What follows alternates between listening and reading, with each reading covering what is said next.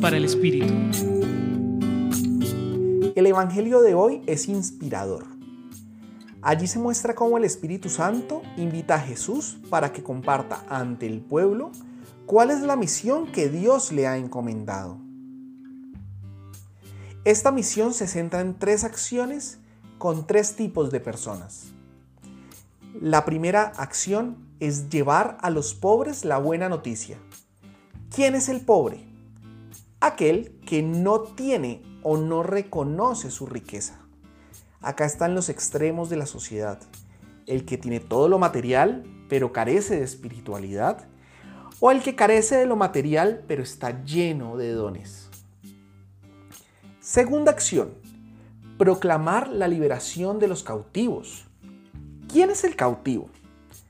Aquel que no es libre, aquel que está atado, aquel que carga un lastre que le impide seguir avanzando y estos pueden ser tanto internos como externos.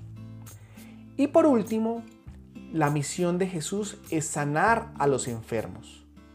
¿Quién es enfermo? Aquel que carga dolor o limitación a nivel físico o espiritual. Para eso vino Jesús. Así que cuando te sientas pobre, esclavo o enfermo, búscalo.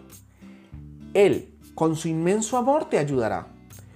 Pero cuando sientas que has sido sanado, permite que tú seas instrumento de Dios para llevar la buena noticia a los pobres, sanar a los enfermos, liberar a los cautivos. Recuerda que Dios es amor y el amor es para compartirlo.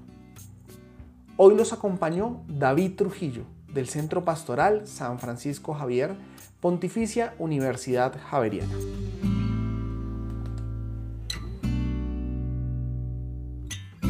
Escucha los bálsamos cada día entrando a la página web del Centro Pastoral y a javerianestereo.com.